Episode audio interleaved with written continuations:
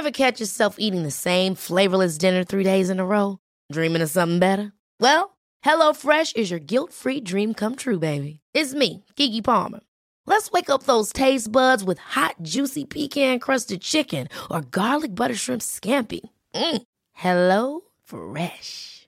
Stop dreaming of all the delicious possibilities and dig in at HelloFresh.com. Let's get this dinner party started.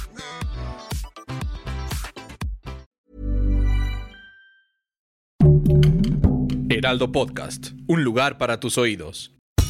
Esto es Primera Plana de El Heraldo de México. Sigue nuestro podcast en Spotify para estar al día con las noticias más importantes.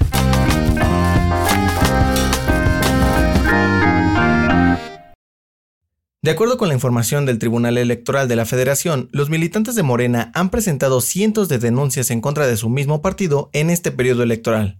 Las apelaciones presentadas por los morenistas han provocado una lucha interna, pues están inconformes con los procesos con los que se eligieron a los candidatos que buscarán cargos públicos en las elecciones del próximo 6 de junio.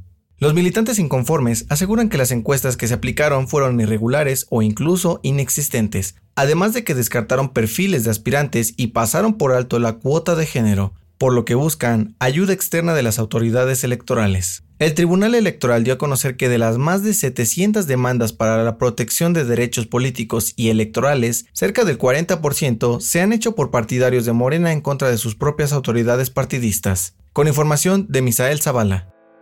La Fiscalía General de Justicia de la Ciudad de México aseguró que se han fijado como objetivo prioritario desmantelar a 13 grupos delictivos que operan en las calles de 13 alcaldías. Entre 2019 y 2020, la dependencia desarticuló a 10 bandas delictivas en las alcaldías de Coyoacán, Gustavo Madero e Iztapalapa, pero todavía buscan 13 más, como la Unión de Tepito, la Antiunión y los Richis quienes se dedican al robo, secuestro, extorsión y narcomenudeo en las alcaldías Gustavo Amadero, Coajimalpa y Miguel Hidalgo, entre otras. El gobierno de la Ciudad de México informó que la tasa de delitos de alto impacto ha disminuido 24% con relación al año pasado y siguen trabajando para hacer de la capital una entidad segura. Con información de Cynthia Stettin.